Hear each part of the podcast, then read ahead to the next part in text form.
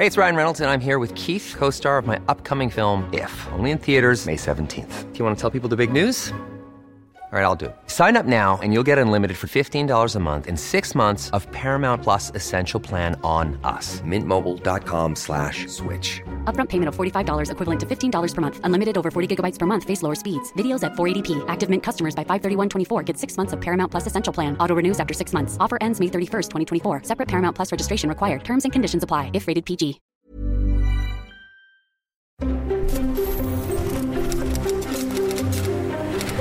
Letras Libres presenta Ciberdiálogos con León Krause.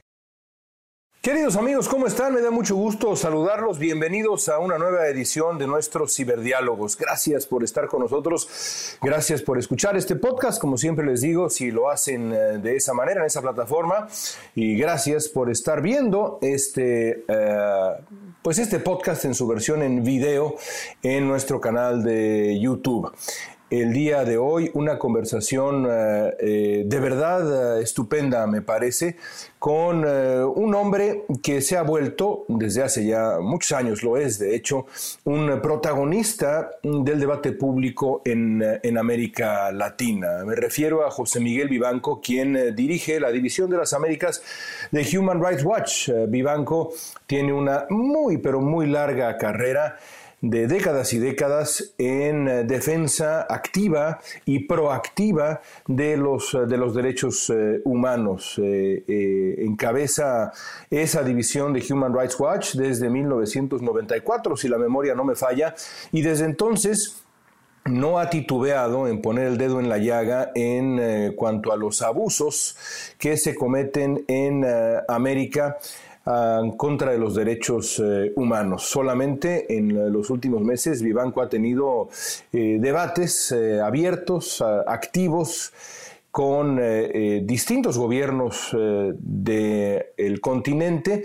Pienso, por supuesto, en el gobierno mexicano, pienso en el gobierno salvadoreño, pienso en sus declaraciones sobre lo que ha ocurrido en Colombia y, por supuesto, también Cuba, el fenómeno migratorio. Sobre todos esos temas y muchos más conversé con José Miguel Vivanco en esta edición de Ciberdiálogos. Nuestra conversación a continuación.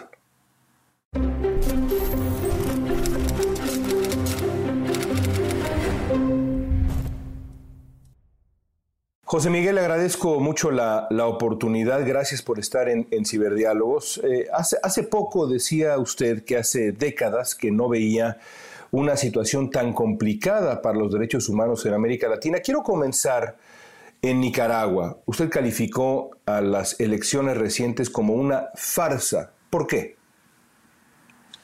Mira, la situación en Nicaragua, lo cierto es que no tiene precedentes. Eh, en los últimos 30 años que un gobernante se atreva a sistemáticamente secuestrar, eh, porque eh, eh, esto no, no, es, no, no, hace parte de un procedimiento judicial serio, a los principales líderes de la oposición.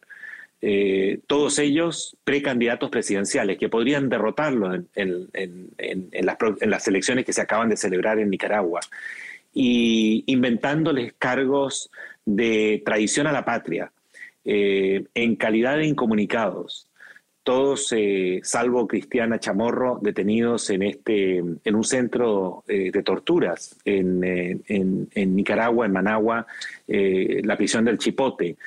y aún así, seguir adelante con un proceso de elecciones en un ambiente de terror, de persecución, de censura, eh, y, salirse con la suya, porque la verdad es que eh, este eh, Ortega anunció este plan hace tres, cuatro meses y lo ha seguido metódicamente. creo que es un excelente ejemplo del fracaso de la comunidad regional por frenar un proceso de una arbitrariedad eh, flagrante eh, y, no pasó nada. O sea, los Estados Unidos eh, condenaron durante todos estos meses estos hechos. La retórica es, es importante, pero es claramente insuficiente. Uno, uno, esperaría, en efecto, que la comunidad internacional pues, condenara estos atropellos sistemáticos de manera de manera contundente, inmediata, incluso antes, pero una vez que ocurrió esto y es evidente lo que sucedió, eh, eh, la condena fuera contundente. En muchos casos ocurrió así, algunos casos incluso sorprendentes, como el nuevo gobierno peruano que, de inmediato eh, y sin cortapisas dijo lo que, lo que había que decir. Otros gobiernos permanecieron callados, otros ambiguos, incluso algunos felicitaron a Ortega. ¿Cómo encontramos sentido a esta reacción, sobre todo en nuestra región, en América Latina, a, esta, a esta variedad de reacciones frente a lo que claramente es un atropello autoritario? Mira, eh, creo que eh, la razón eh, fundamental que explica la ineficacia de las democracias regionales para frenar esto a tiempo es justamente el hecho de que estamos viviendo en una etapa donde la democracia está en crisis en la región. Eh, porque si los aliados que tienes para denunciar estos hechos son eh, líderes como AMLO, Andrés Manuel López Obrador en México, o Bolsonaro en Brasil, quien eh, ha advertido a los cuatro vientos que él gana las próximas elecciones presidenciales, sí o sí. Si las pierde, quiere decir que hubo fraude. usando el mismo lenguaje de Trump hasta el día de hoy en los Estados Unidos. Entonces, este, encontrar socios en la región capaces de eh, eh, jugárselas eh, por la democracia, por el Estado de Derecho, por los derechos fundamentales, no es fácil hoy día. usted tiene razón, las declaraciones del gobierno peruano son sorprendentes porque yo por lo menos no esperaba eh, una declaración tan firme, tan clara en defensa de la democracia y rechazando los resultados electorales. Pero, por otro lado, por ejemplo, Argentina eh, sigue defraudando con una política exterior que es eh, lamentable, donde hace todo tipo de contorsiones para calificar los arrestos de los líderes como violaciones a derechos humanos. Pero en cuanto a las elecciones propiamente tales, eh, no se pronuncia en virtud del principio de no injerencia, eh, eh, con lo cual pareciera que para la Argentina es posible llevar adelante un proceso democrático o electoral legítimo, a pesar de detener arbitrariamente a, los, a los que pueden competir con, el, con el, jefe de Estado o el, hoy día el dictador de Nicaragua. Sí, como, como, si, como si eso fuera aceptable. Ahora, lo que sucede en Nicaragua, es, es parte, está claro, de una, de una ola autoritaria que, que, no solamente preocupa, yo diría incluso alarma cuando uno piensa en, en Centroamérica Pienso, eh, para empezar, en, eh, en, El Salvador, donde Bukele ha concentrado todo el poder, concentra todo el poder de manera, de manera democrática, es decir, hay elecciones y, la, y el electorado eh, salvadoreño le entrega al proyecto buquelista todo el poder. Pero de ahí en adelante hemos visto una erosión sistemática de las instituciones democráticas salvadoreñas. Mire, León, lo que prevalece en la región desde hace bastante tiempo es eh, la noción que mm, si uno es elegido democráticamente, sin fraude, eh, en elecciones competitivas y derrota a sus adversarios, una vez que está en el poder, puede gobernar como se le antoja. Entonces, este, eh, no se, realmente no se entiende, no se comprende por parte de muchos líderes que en la, práctica son caudillos, que eh, la legitimidad eh, se preserva tanto por cuestiones de origen, es decir, uno, uno para ser legítimo eh, democráticamente tiene que haber sido elegido sin fraude en condiciones que hoy día no cumple Ortega, por ejemplo, claramente no las cumple, pero una vez elegido debe gobernar democráticamente, respetando eh, a los medios de comunicación, a la sociedad civil, al Poder Judicial, a los mecanismos de control, que si en los hechos, eh, como ocurrió con Chávez, por ejemplo, en, eh, Venezuela, o Correa en, Ecuador, en los hechos uno ejerce el poder de una manera que busca erosionar o controlar al resto de los poderes del Estado por muy democráticas que hayan sido las elecciones originales, eso lo puede transformar fácilmente en un tirano. Eh, ¿es, el caso, ¿Es el caso, cree usted, de, Bukele? Sin duda alguna, no tengo, no tengo la menor duda que ese es el proyecto de Bukele. Bukele en tiempo récord eh, y gracias a su propia elección y luego a una elección eh, eh, donde eh, logró conseguir que su partido político obtuviera el control de dos terceras partes del Congreso, de la Asamblea, ha implementado rápidamente un plan en virtud del cual hoy día tiene total control del Poder Judicial, ha designado a 10 de los 15 jueces, sin respetar las reglas del juego constitucional en, El Salvador, ha reemplazado de la noche a la mañana al fiscal general, eh, utiliza la policía eh, para tareas políticas y los, eh, les hace discurso tanto a la policía como a los militares de carácter directamente políticos. está buscando una, una lealtad ideológica por parte de, esas entidades, algo que es muy peligroso en un país que ha enfrentado eh, una guerra civil eh, muy dura, eh, muy, muy, muy sangrienta, pero al mismo tiempo estigmatiza a los medios, busca controlar a la sociedad civil y se propone, como lo sabemos, públicamente lo ha anunciado, un cambio constitucional, una reforma constitucional. Ese es el, la joya de la corona, usualmente, cuando se logra controlar los otros poderes del Estado, eh, usualmente por la vía de un referéndum, eh, se persigue también eh, un cambio de las reglas del juego fundamentales con el propósito de concentrar más aún el poder y, e intentar perpetuarse en él. Hablemos, hablemos de México eh, por unos minutos. Hace unos días, durante su visita a Naciones Unidas, el presidente López Obrador dijo que piensa trabajar activamente para que Estados Unidos no maltrate a los migrantes. Usted respondió en Twitter apuntando que López Obrador debería seguir su propio consejo. Lo estoy citando. Señaló que las autoridades migratorias mexicanas golpean y extorsionan a migrantes con impunidad. ¿Ha traicionado López Obrador su promesa? Eh, de trato eh, humanitario con eh, la comunidad migrante, una promesa que fue parte sin duda alguna de su discurso de campaña en las elecciones en las que resultó ganador, pero desde mucho tiempo antes fue parte de su discurso, de su presentación, de sus principios. ¿Ha traicionado esos principios?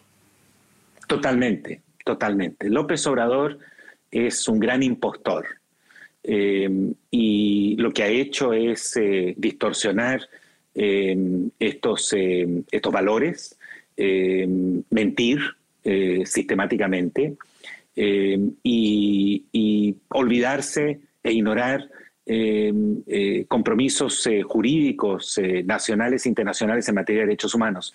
Pero no solo ha traicionado sus promesas de campaña, eh, en cuanto a los inmigrantes que hoy día eh, sufren todo tipo de, abusos, desde extorsión hasta ejecuciones extrajudiciales cometidas tanto por carteles como por eh, agentes del Estado.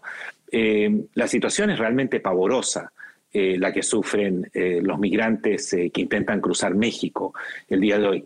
Pero digo, la trayectoria de López Obrador no solo se, se concentra o se circunscribe a una tradición respecto de la situación de los migrantes. También eh, en otras áreas, yo diría que en términos generales, la cuestión de los derechos humanos lo tiene eh, sin mayor preocupación. El único tema en derechos humanos que aparentemente le importa a, López Obrador es el caso de los 43 desaparecidos en Ayotzinapa.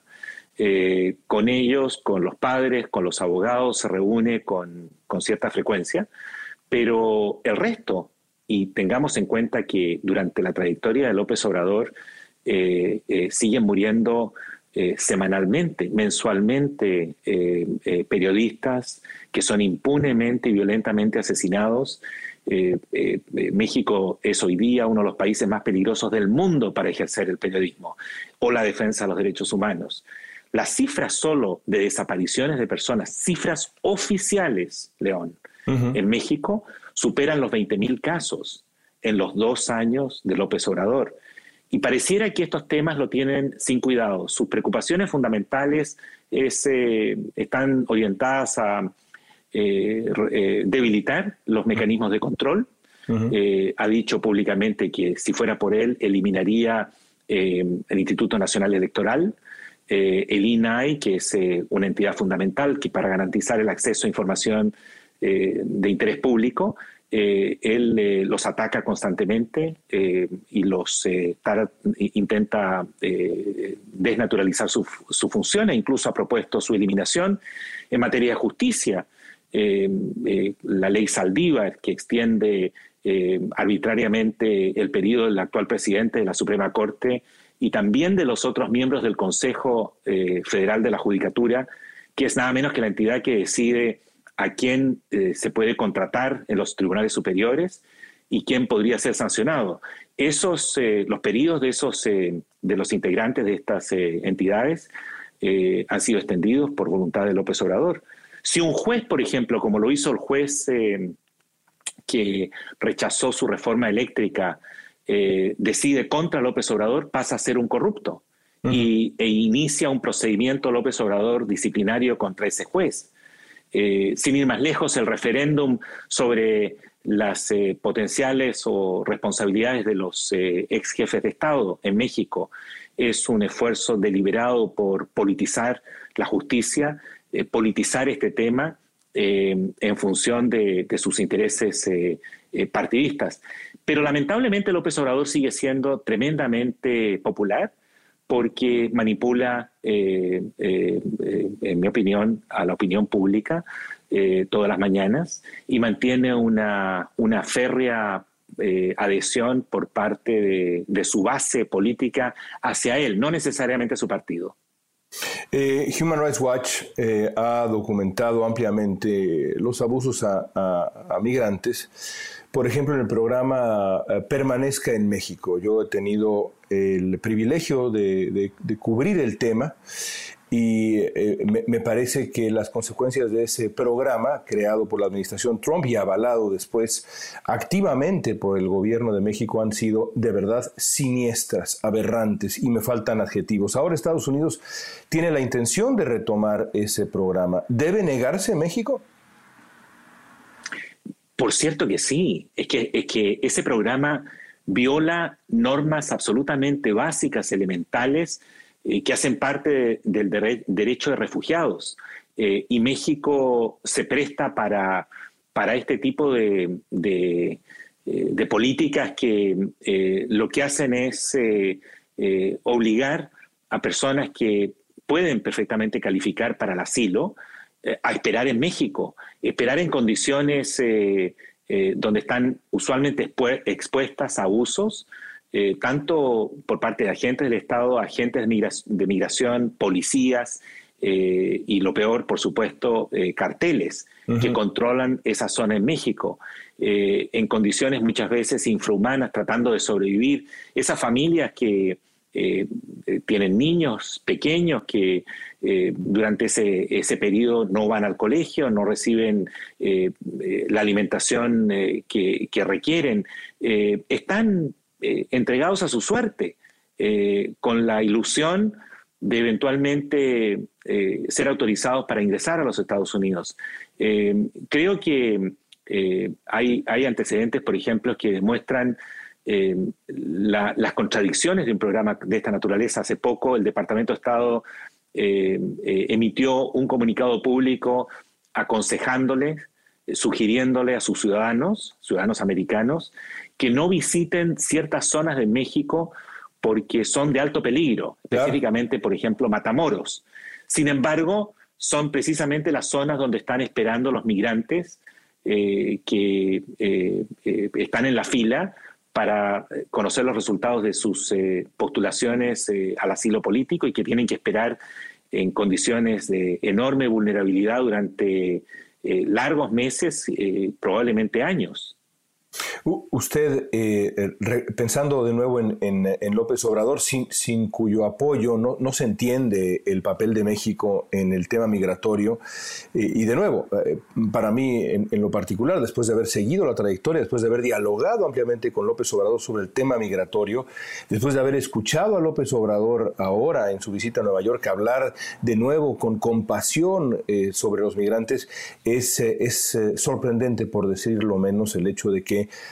haya decidido colaborar con ese programa y con la estrategia punitiva del gobierno de Donald Trump. Pero usted ha sido crítico, como lo ha sido en esta misma conversación de, de López Obrador. Hace poco, cuando López Obrador eh, descalificó en uno de estos largos monólogos eh, que acostumbra la protección de los derechos humanos, el feminismo, el ecologismo y hasta, y esto a mí me parece de verdad un poco increíble, hasta la protección de los animales los descalificó como inventos neoliberales para, para lucrar, para robar eh, usted dijo que esta declaración le parecía desquiciada. ¿Por qué desquiciada? Mire, León, es que no tengo em, otra manera eh, de calificar este tipo de, de, afirmaciones de López Obrador, sino como algo absolutamente demencial. No se pueden tomar en serio. Son, em, son diatribas que lanza el caudillo, López Obrador es, es un fanático, es un, es un líder eh, fundamentalista que califica a cualquiera que lo, desafía, lo critica como corrupto. Eh, y, en esto él no admite eh, una discusión. La aseveración de que la lucha por la protección de los derechos humanos o la protección de los derechos de los animales o el ecologismo eh, son ideas eh, dirigidas a, a, un fraude, eh, son propuestas para, para llenarse los bolsillos con plata, más o menos. Eso es intentar denigrar, estigmatizar tareas que son amplias y universalmente reconocidas como nobles como válidas, como, como tareas que, el Estado debería asumirlas, pero eh, como, como sabemos que el Estado falla, eh, es precisamente la ciudadanía, los, los ciudadanos, eh, los que se organizan de una manera independiente del Estado para, para promover ese tipo de causas. para López Obrador, el hecho de que él haya llegado al poder significa que eh, todos aquellos que están en tareas de esta naturaleza deberían estar trabajando para él. Eh, yo recuerdo, y creo que tiene vinculación con esto, un intercambio con un periodista eh, en una de estas mañaneras del medio proceso.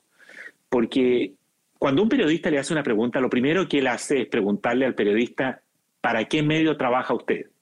Y allí entonces este, empieza a organizar su, respuesta, que normalmente es muy defensiva, es, eh, es, muy agresiva.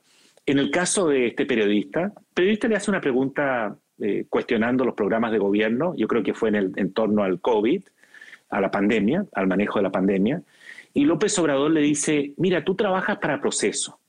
Es una revista que ha hecho una gran labor en el pasado tú ya no deberías eh, estar trabajando para esa revista. Esa revista debería, estar, debería ser parte del gobierno. Ya estamos en el gobierno. En otras palabras, él eh, creo que estoy tratando de entender su, cabeza.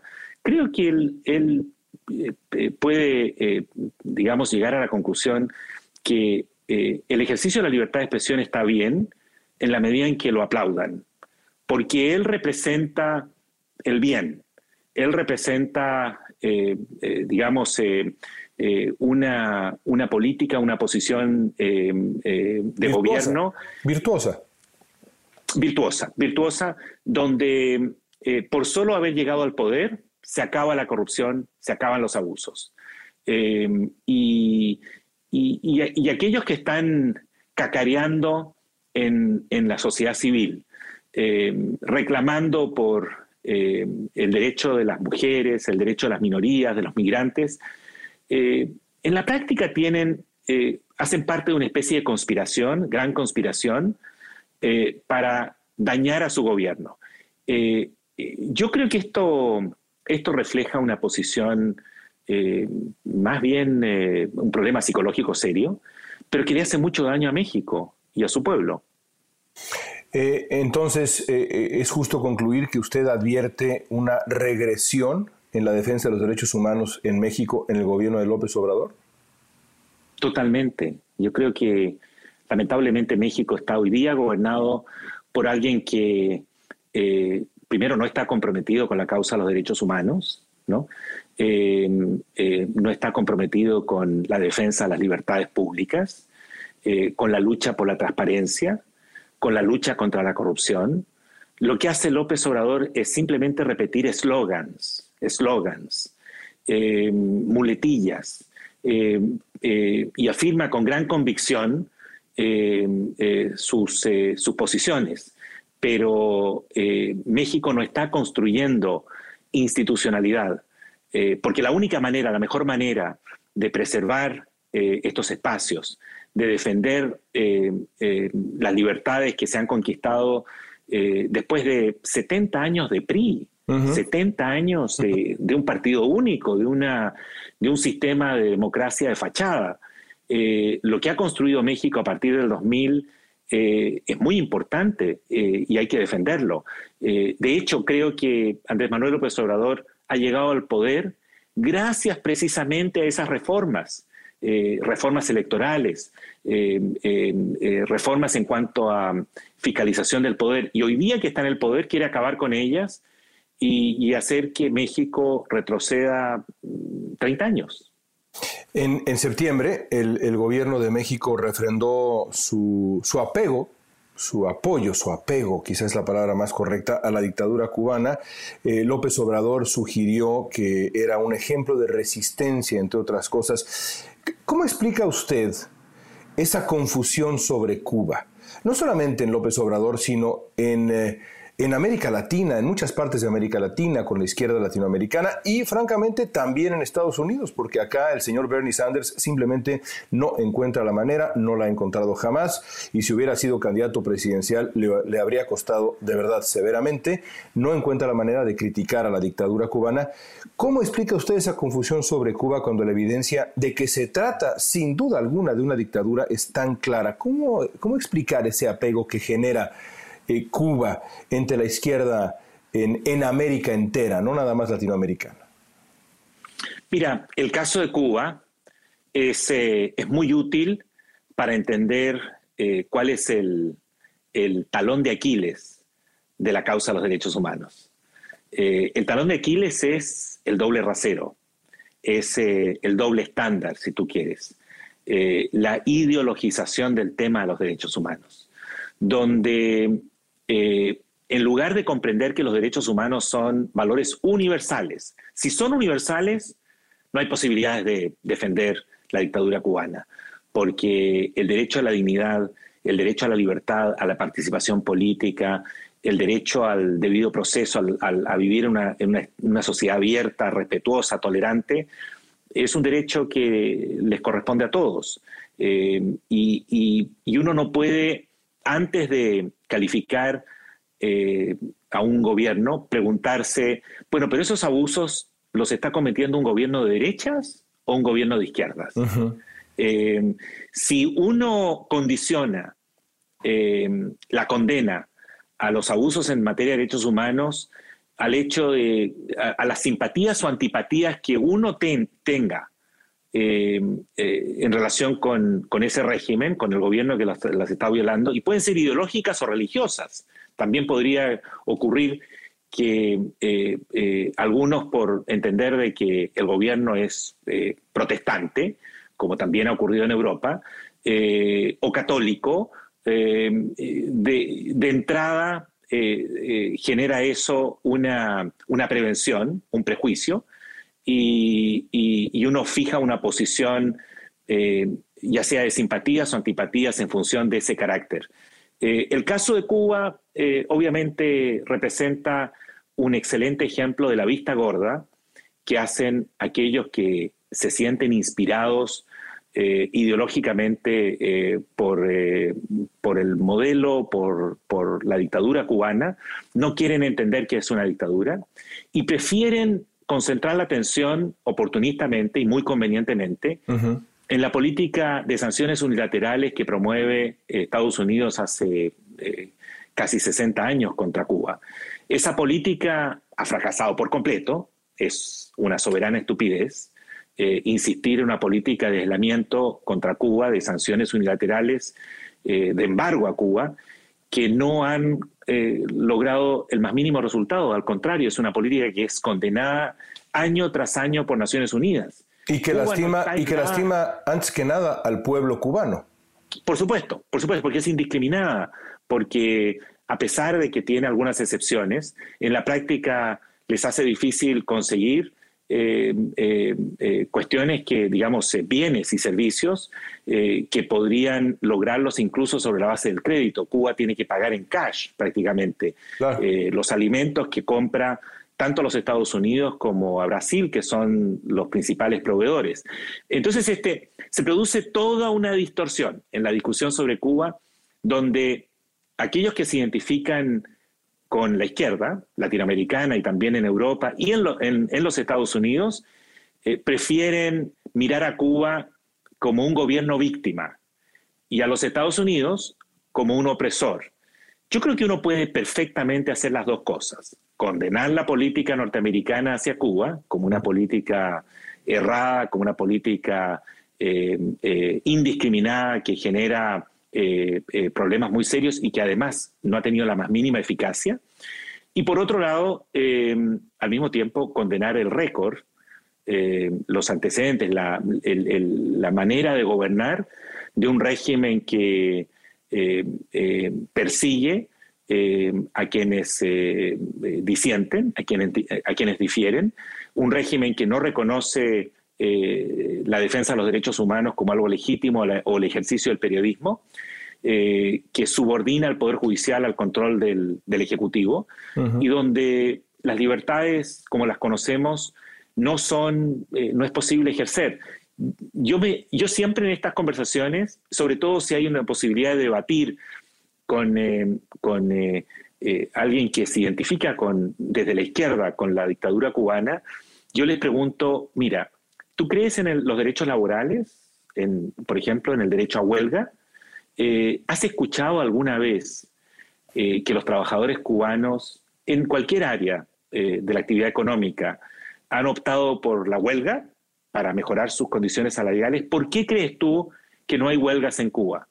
Porque no hay sindicatos, porque no hay posibilidades de negociar como sindicatos eh, sus eh, mejorías salariales o, mejorías en, las condiciones laborales. No hay esa opción.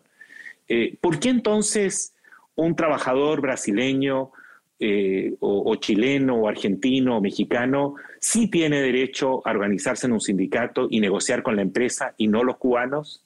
Cuando gran parte de la economía cubana, especialmente en el ámbito del turismo, está en manos de inversores extranjeros. Es, una, es, una, es un ejemplo fantástico en el que yo no, no, había, no había pensado, lo voy a utilizar en algún momento. Eh, tengo tres preguntas más veloces. El, destino de Venezuela ha sido, ha sido trágico, lo sabemos todos, eh, incluso quienes no lo reconocen lo saben en el fondo. Hace poco la Corte Penal Internacional decidió abrir una investigación sobre, sobre el país, usted celebró este, este anuncio. ¿Cómo recordará la historia al régimen de Hugo Chávez y Nicolás Maduro? Como un régimen eh, profundamente autoritario, eh, como una, un régimen eh, que basó su poder en el engaño y en el robo. La corrupción es parte del sistema, es una cleptocracia lo que existe en, en Venezuela.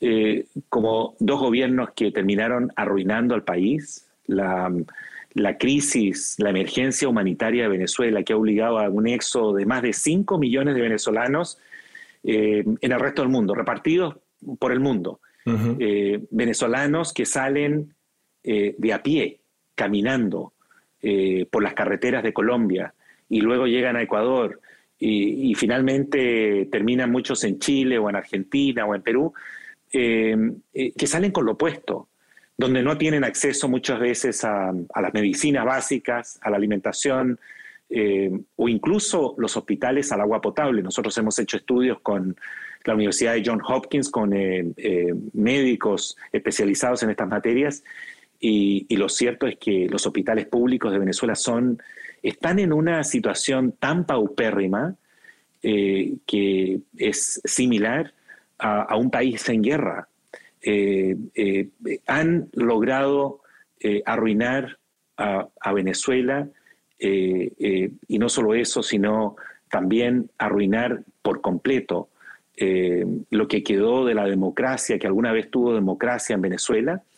y, y, es, un, es un gobierno que se aferra a cualquier precio al poder, eh, eh, de la mano con los militares, eh, y que no está dispuesto a dejarlo así nomás. Las razones por las cuales hoy día están negociando, aunque las han interrumpido esas negociaciones, pero están a lo menos dispuestos o estaban a sentarse a una mesa, en mi opinión, se debe precisamente a la investigación de la Corte Penal Internacional, contra los líderes de esa dictadura. Hay que tener en cuenta que la Corte tiene jurisdicción para, para sancionar con la privación de la libertad eh, individualmente a los máximos responsables. Y los máximos responsables son Maduro y su entorno eh, de la situación. No es una Corte que está dirigida a sancionar al que dispara eh, o aprieta el, gatillo, sino que por jurisdicción busca eh, establecer las responsabilidades políticas, jurídicas, por supuesto, eh, militares o de civiles o incluso del Poder Judicial en, en, unas, en un panorama donde se han cometido crímenes de lesa humanidad. Yo creo que esa es una de las grandes razones por las cuales Venezuela o el gobierno actual está interesado en una salida, en una negociación que ojalá logre recuperar o establecer una transición democrática en Venezuela eh, dentro del plazo más breve posible.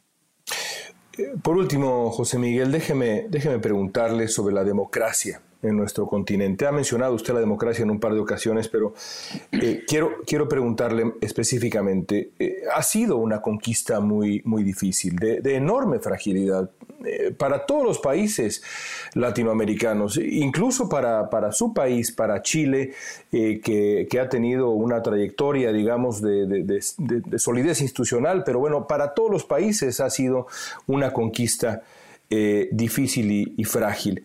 ¿Qué tan preocupado está, está usted eh, y Human Rights Watch, por supuesto, eh, por la solidez de las instituciones democráticas en, en, América Latina y en América? Porque francamente creo que Estados Unidos es un foco rojo enorme, cada vez más grande en, en el radar de todos nosotros. Mire, León, yo no creo que exista una amenaza eh, más importante a la convivencia pacífica en América Latina, que es eh, la crisis del sistema democrático. Eh, eh, yo creo que la, región está pasando por su peor periodo en los últimos 30 años. y esto lo digo por la siguiente razón. después de, de, lo que fue la experiencia de las dictaduras militares, se revaloró el sistema democrático. Y la democracia cobró fuerza, la participación política, los partidos políticos, etcétera. Y la gente, eh, el pueblo en general, entendió que podía usar el sistema democrático, las elecciones esencialmente, como un modo para premiar o castigar a los gobernantes. Cuando un partido llegaba al poder prometiendo eh, lucha contra la corrupción, lucha contra la inseguridad, mejorías en, la distribución de los ingresos, en el empleo, etcétera, y no eh, y el resultado era eh, eh, negativo y había más pobres al final de la gestión, los electores, los ciudadanos en América Latina aprendieron a sancionar a ese gobierno y a elegir a la oposición. Fíjate que muchas veces en, la región se dijo, la región está haciendo un giro a la derecha o está haciendo un giro a la izquierda. Y yo no, no, nunca estuve muy convencido de esa tesis salvo en algunas circunstancias muy particulares. A mí me da, la impresión que si uno revisa la historia, por ejemplo, de, Brasil o de Argentina o el mismo Chile, verá cómo se produce un zigzag, ¿no? una alternancia en el poder de gobiernos de derecha a gobiernos de izquierda y viceversa, eh, por las vías democráticas. Mira, por ejemplo, la elección de Bolsonaro, con 70 millones de votos que logra Bolsonaro en un país donde triunfó Lula y después Gilmar Rousseff. El PT gobernaron durante largos años. Creo que eso es más bien un reflejo de, la, de la comprensión de los ciudadanos que la democracia te ofrecía una manera de premiar o castigar, de hacer, eh, eh, obligarlos a rendir cuentas a los, eh, a los líderes políticos en el proceso electoral. El problema está en que esto ya no, no alcanza. Y la alternancia, creo, eh, ha ido perdiendo fuerza y credibilidad. Y la sensación de muchos, y este es el peligro, es que todo el sistema está en crisis, que todos son lo mismo, que todos nos engañan. Y en esas circunstancias, tú tienes condiciones, pero eh, perfectas para el surgimiento de un caudillo, de un líder populista que se presenta como un, eh, en inglés dicen outsider, ¿no? Como un, como un antisistema.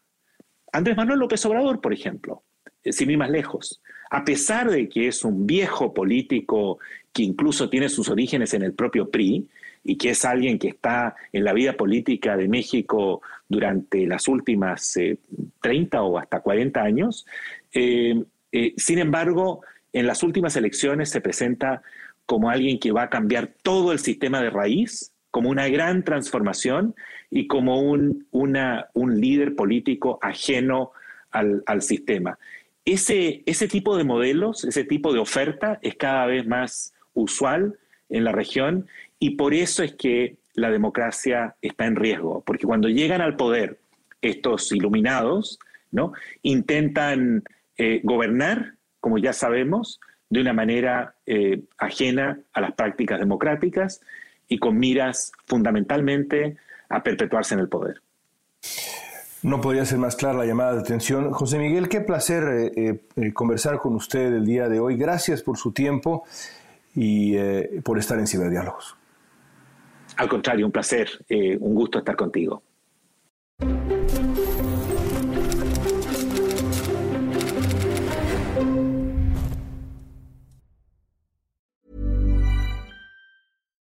If you're looking for plump lips that last, you need to know about Juvederm lip fillers. With Juvederm Volbella XC and Juvederm Ultra XC, your lip look, whether it's subtle or bold, can last up to one full year with optimal treatment and no additional maintenance. Find a licensed specialist and see if it's right for you at Juvederm.com today. That's J U V E D E R M.com. Add fullness to lips in adults over 21 with Juvederm Volbella XC or Juvederm Ultra XC. Do not use if you have severe allergies or a history of severe allergic reactions, or if you're allergic to lidocaine or the proteins used in Juvederm. Tell your doctor if you have a history of scarring or taking medicines that decrease the body's immune response or that can prolong bleeding. Common side effects include injection site redness, swelling, pain, tenderness, firmness, lumps, bumps, bruising, discoloration, or itching. As with all fillers, there's a rare risk of unintentional injection into a blood vessel, which can cause vision